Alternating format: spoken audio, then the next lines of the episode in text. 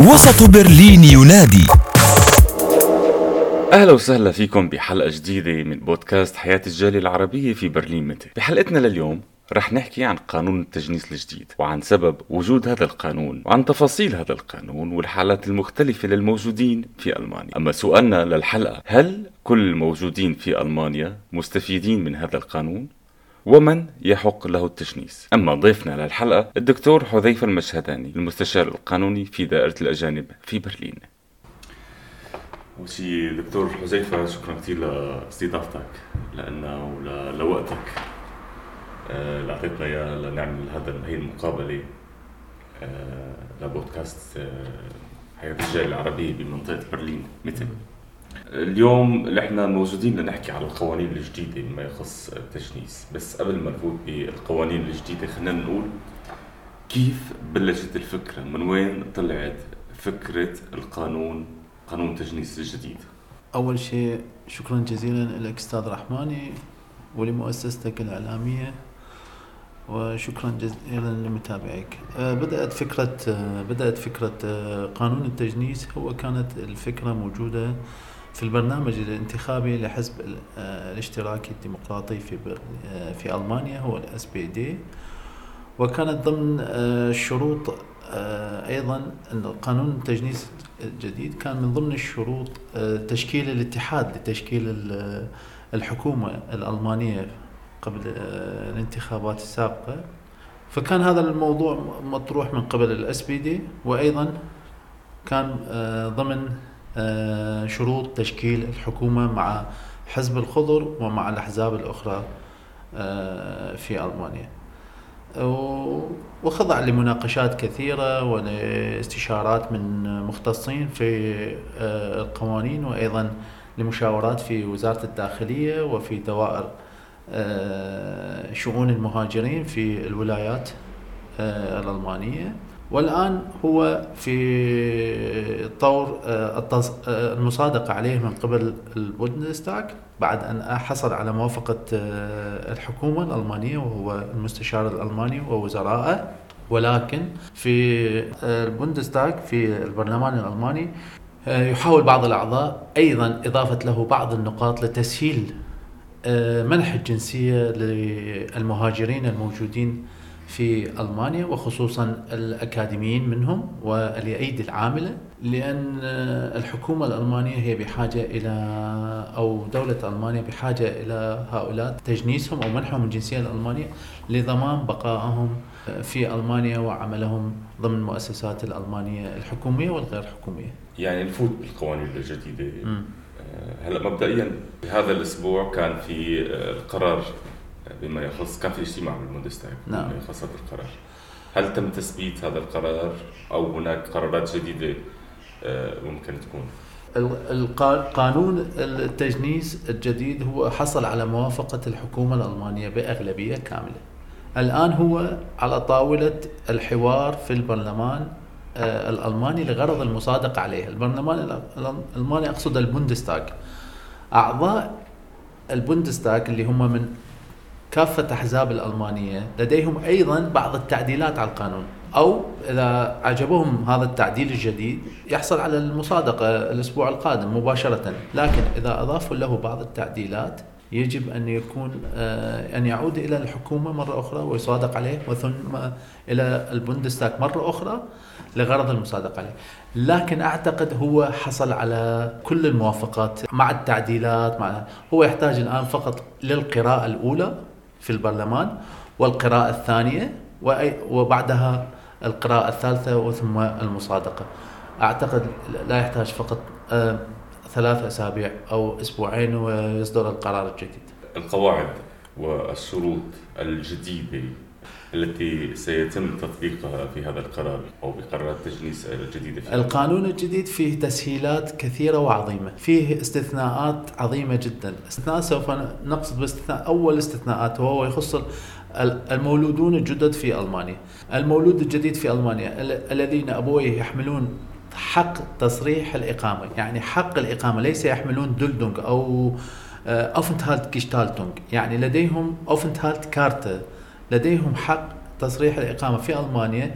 المولود الجديد على الأراضي الألمانية سوف يكون له حق آه، التجنيس آه، مباشرة. ثانيا بالنسبة للأكاديميين اللي يحملون شهادة الم- الماجستير والدكتوراه وأيضا يعملون داخل الحدود ال- الأراضي الألمانية وخريجين جامعات ألمانيا ولديهم آه، عقد عمل مفتوح أكثر من سنتين سوف يحصلون على الجنسية الألمانية خلال ثلاث سنوات. وهناك تسهيلات أخرى نقصدها لكبار السن. كبار السن نقصدهم. كان آه، سابقا بعد عمر ال 65 عام يطلبون من كبار السن الذي اللي ليس لديهم آه، شهادة الاندماج أو شهادة اللغة الألمانية يطلبون من عندهم فحص في الفوكس هوخشولة وهذا الفحص هو يعني خاص جدا. ولا يمكن أحد أن يحصل على هذا الفحص إلا بعد أن يأتي أو يجلب معه. تقارير طبية تثبت له تثبت أنه هو مريض جدا. اليوم سوف أعتقد بعد عمر 58 عام سوف يتساهلون جدا مع موضوع آه، الشهادة الاندماج. شهادة الاندماج أقصد بها وهو ال B1 في اللغة الألمانية مستوى B1 في المر- اللغة الألمانية وأقصد فيها شهادة الاندماج السياسي. ما هذه هي شهادة الاندماج هي وهي Leben in Deutschland و der Einbürgerungstest. اليوم الذي الذي لديه تقرير طبي يثبت حقا إنه هو من ال Gutachtern يعني من من المحكم الطبي أو من الطبيب آه، إنه هذا الشخص مريض فعلا ولا يستطيع حضور آه، كورس اللغة الألمانية أو يؤديه بشكل طبيعي مثل ذلك يستطيع أن يعملوا له Test عند موظف المكتب التجنيس ال- الذي سوف يكون في البلدية أو الذي سوف يكون في المركز الرئيسي في دائرة شؤون الأجانب واللي هي Landesamt für Einwanderung Ausländerbehörde سابقا. فهناك مركز تجنيس عام سوف يعطون بعض الصلاحيات الخاصة لهذا الموظف أن يقرر أن يعمل له امتحان لمدة هو يقررها الموظف داخل ال Beratungsraum اللي هو آه، غرفة الاستشارة الخاصة بمنح الجنسية للمواطن. خلينا نفوت بتفصيل بند بند مبدئيا. هلا قلت المده كانت من ثمان سنوات صارت خمسة وبعض الحالات هي ثلاث مدة إقامة ثلاث سنوات أو خمس سنوات. ما هي الشروط التالية؟ مدة الثلاث سنوات وهي تص... منحك تصريح الإقامة الرسمية في ألمانيا. يعني لديك تصريح إقامة لديك أوفنت هالت كارتا أوفنت هالت ديتلز كارتا لديك هذه ال Aufenthalt ليس Duldung ليس Aufenthaltsgestattung ليس Fiktionsbescheinigung هناك أربع أنواع لتصريح الإقامة.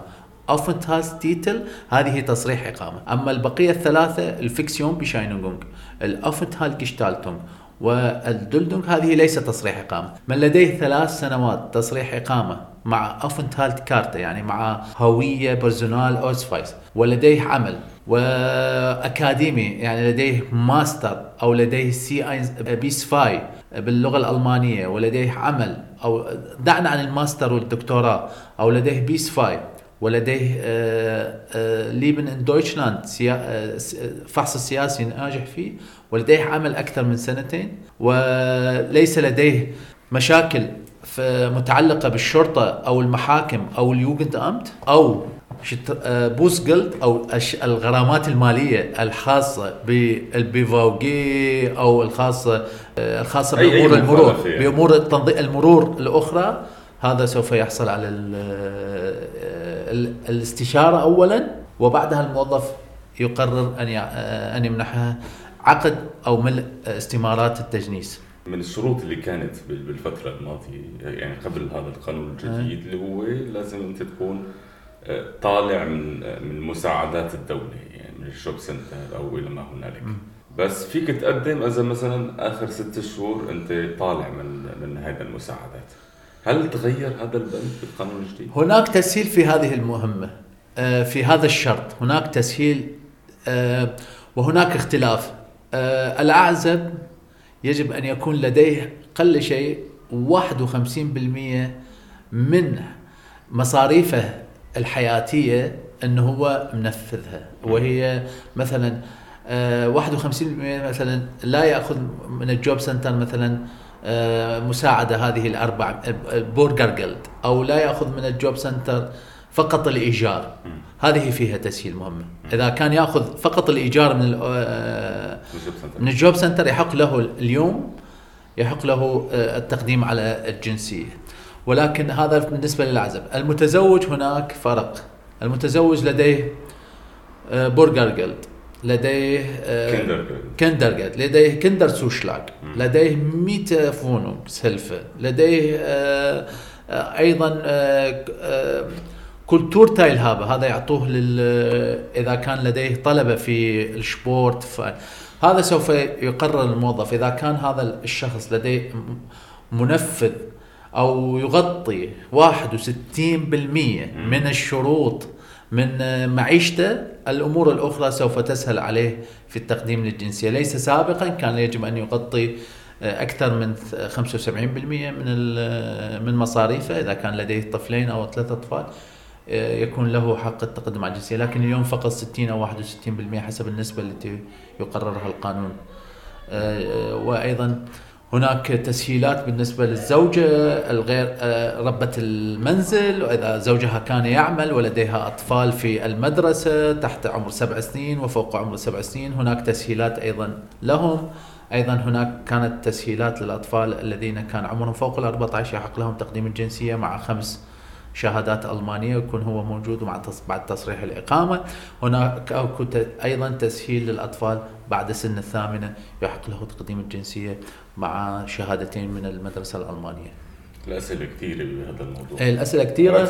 لأن القانون لحد الآن هو في قيد الدراسة والبحث في يعني لا يمكن أحد أن يجزم أيضا و- لا الحكومة ولا أعضاء البوندستاغ يجزم بالضبط ما هي الفقرات إلا بعد التصديق عليها من البوندستاغ الألماني لأن لحد الآن في فقرات غير متفق عليها ومكتوب غير متفق عليها وفي فقرات متفق عليها مكتوب عليها متفق عليها وتم التصويت داخل يعني- الكابينة الحكومية يعني ربما سيكون هناك مقابلة أخرى بعد تثبيت هذا بعد. تثبيت خلينا نحكي هلا اليوم آه. بال- بالقرارات اللي طلعت القرارات اللي موجودة في القانون أو الفقرات وليس. القرار فقرات. الفقرات الموجودة بالقانون هي تنص على ثلاث سنوات للأكاديميين وهم الأطباء والمهندسين والأيدي العاملة والأيدي المحترفة آه، بعض ال- ال- الاستثناءات هناك استثناءات أيضا للاختصاصات الاستثنائية اللي تغ... اللي موجودة في قلة فيها في ألمانيا مثل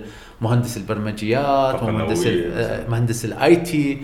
مهندس آه، آه، مثلا شبكات ال- الطاقة الشمسية لإنتاج ال- لتوريد الكهرباء. هذه كلها استثناءات خاصة سوف تكون آه، أيضا للتجنيس وهذه أيضا لقانون الهجرة الشرعية الجديد. دكتور خلينا نحكي بكمان نقطة واللي هي قبل كان التقديم على التجنيس هو عن طريق البرجر أمت أو البلديات.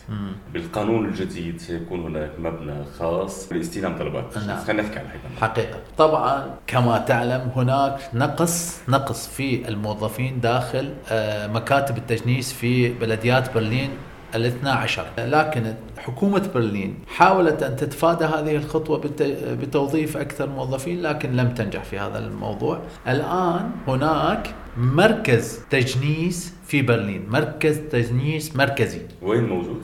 سوف يكون موجود قرب ال Landesamt für Einwanderung يعني قرب الأوسلندر بيهوردا سابقا في منطقة برلين متى؟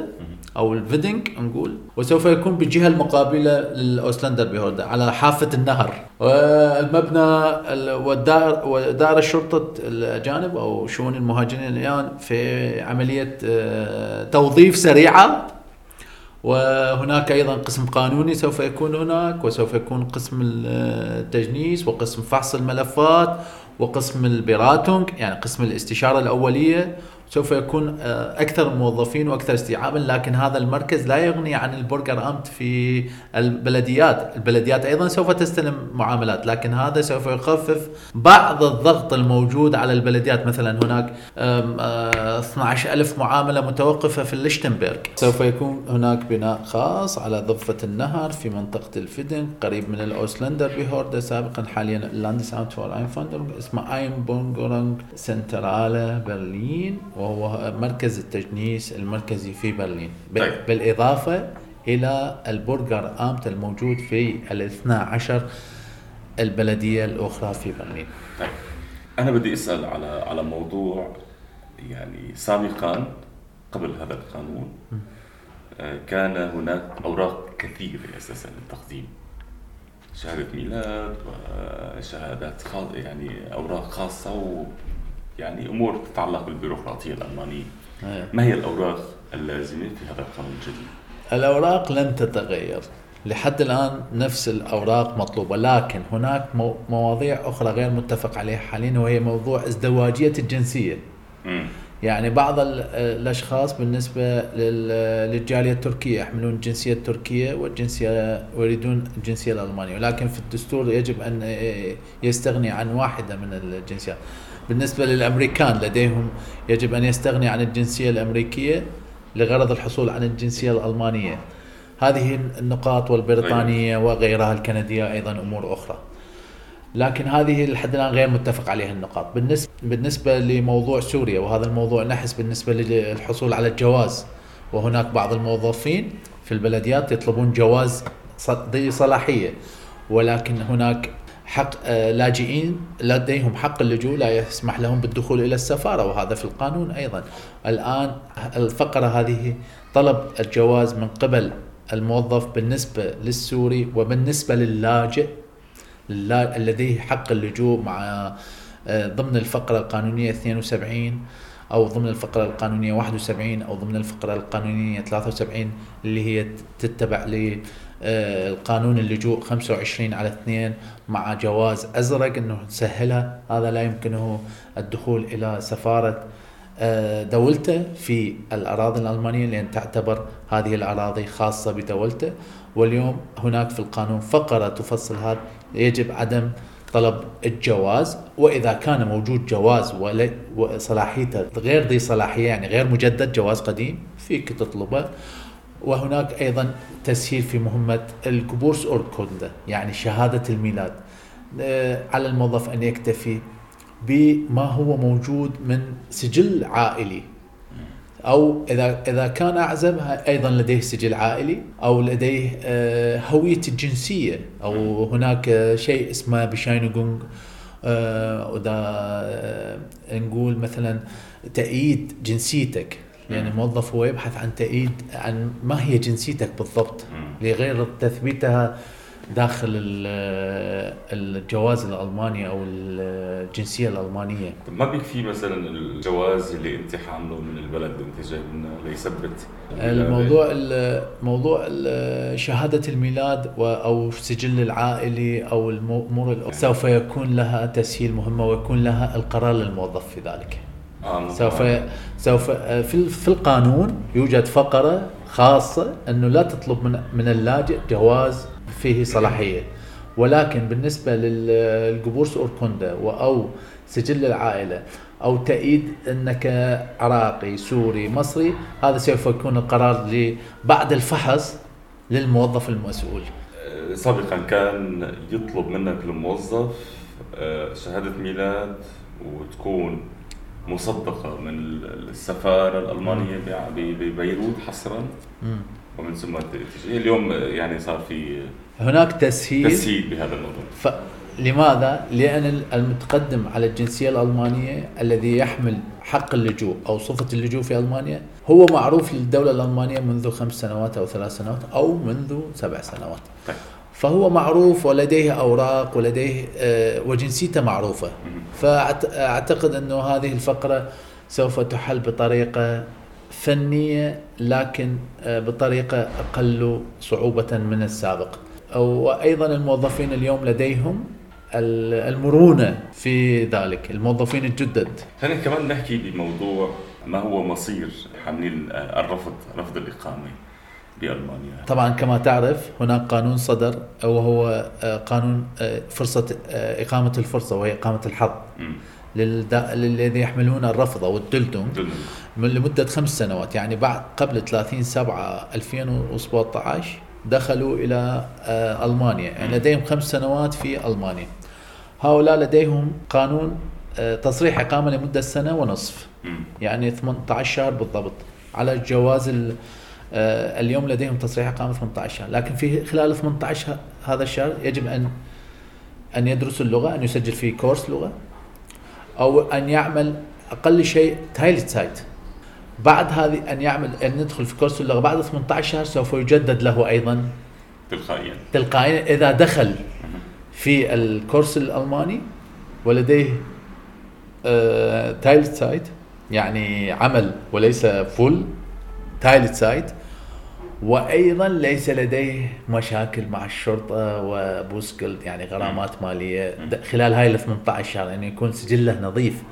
سوف توجد أنا أضمن لكم من موقعي كالقسم القانوني أضمن لكم إنه سوف تجدد له سنتين. إذا حمل إذا أتى بشكل سليم في Kurs اللغة الألماني وهو يستطيع أن يحصل على ال B eins والسياسي خلال أربع شهور. خلينا نتفق على شغله دكتور.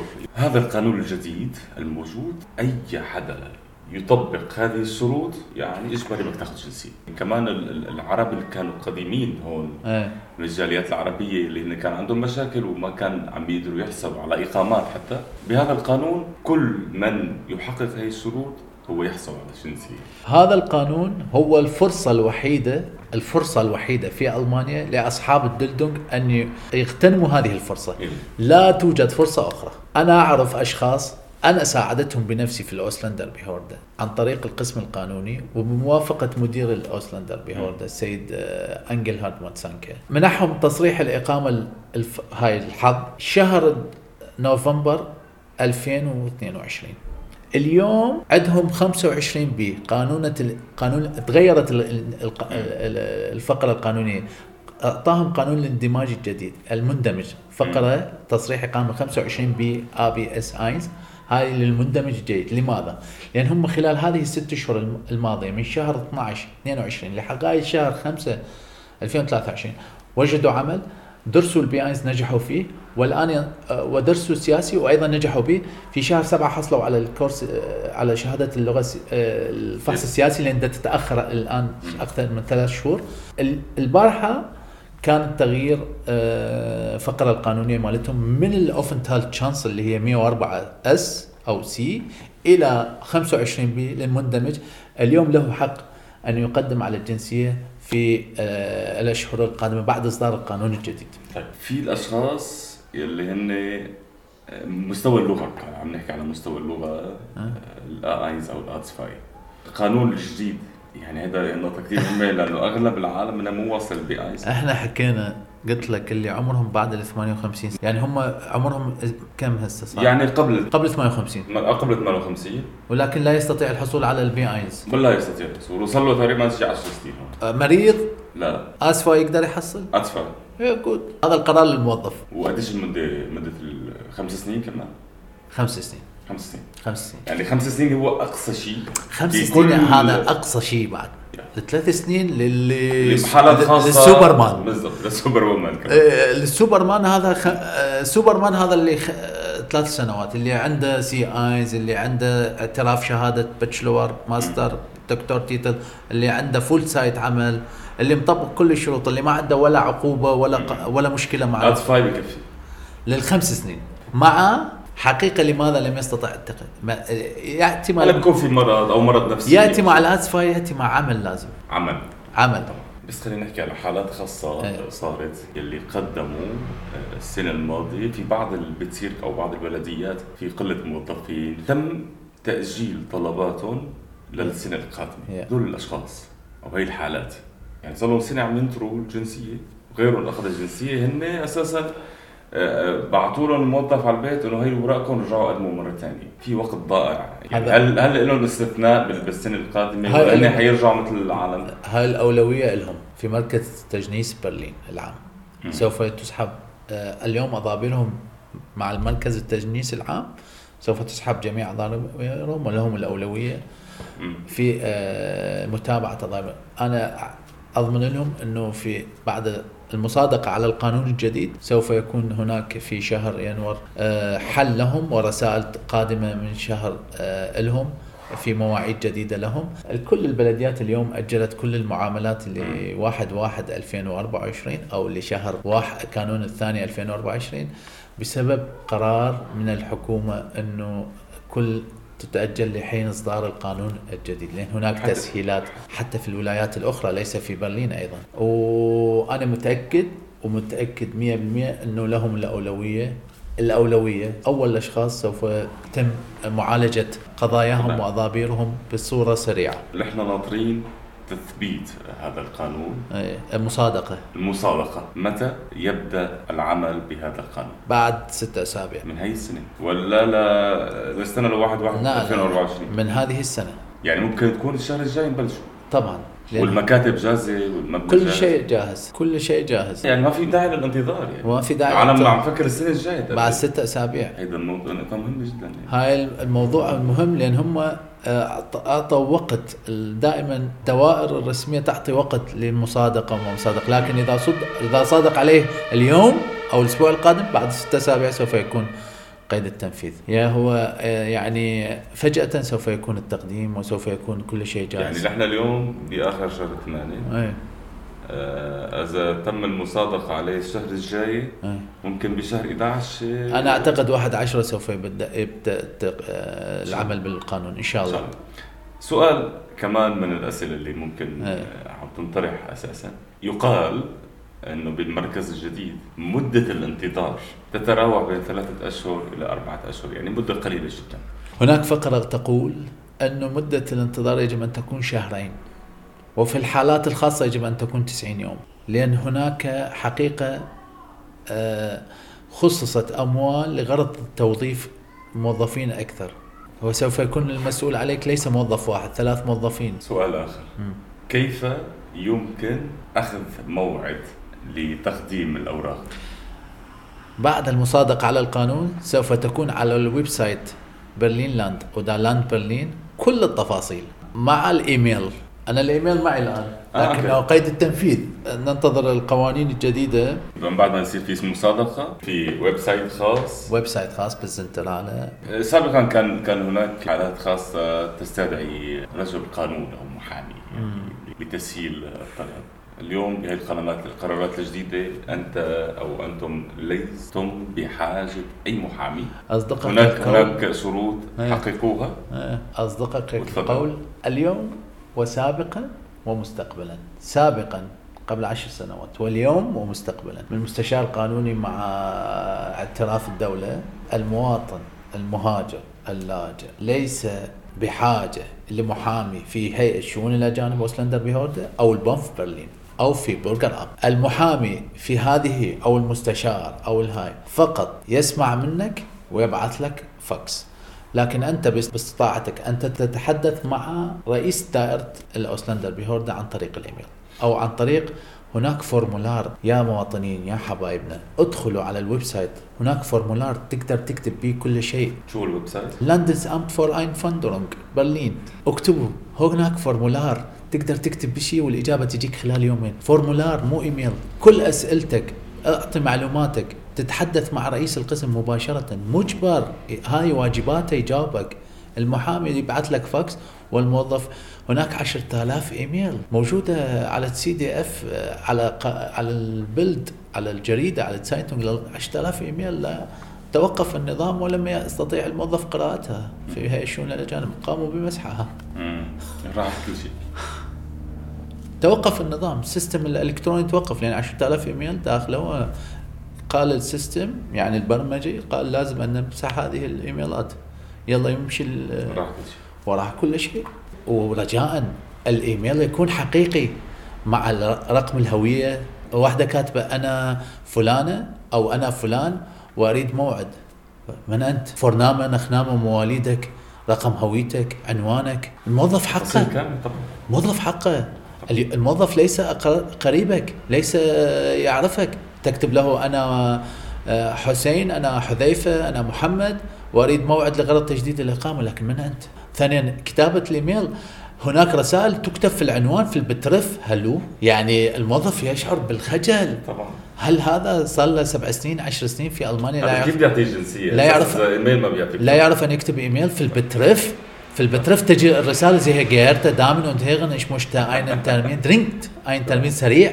لغرض ال Verlängerung بدون اسم من أنت؟ بعض الإيميلات الموظفين حقهم ما يجابوها بدون معلومات. أنا لست أكتب مع جاري.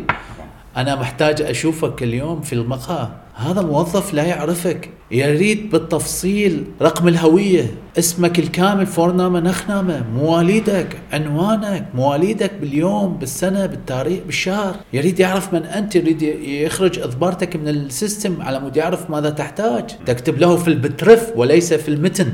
يعني هناك إيميل في هناك عنوان للإيميل في هناك متن وهو الإيميل الحقيقي. كلمة أخيرة بنقولها لكل اللي عم يسمعونا أنا أنصح الجميع لا تسمع للسوشيال ميديا. كل الموجودين على السوشيال ميديا لا يملكون الصلاحية والحق في التحدث بالقوانين الخاصة بالأجانب والخاصة بالتجنيس الجديد.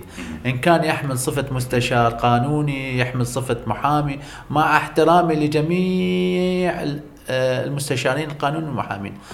لكن كمواطن أنت عايش على الأراضي الألمانية لست بحاجة إلى محامي أو بحاجة إلى مستشار قانوني ولست بحاجة إلى سماع كلام أم أثير وأم نادر شكرا كثير دكتور حذيفة حبيبنا رحماني. يعني الوقت كان دائما جميل معك تسلم. شكرا كثير شكرا كثير للمعلومات اللي قدمتها تسلم وإن شاء الله ممكن يكون فينا لقاءات ثانية بس بإذن يكون الله. في تصديق على هذا القانون. يصادقونا على القانون سوف نشرح كل التفاصيل معك نقطه نقطة. إن شاء الله. شكرا جزيلا مرة ثانية. عفوا لك وشكرا جزيلا لك رحماني وتنور. شكرا شكرا. يا مرحبا. هيك بتكون حلقتنا خلصت لليوم. كنت معكم أنا رحماني من بودكاست حياة الجالية العربية في برلين متى وسط برلين ينادي.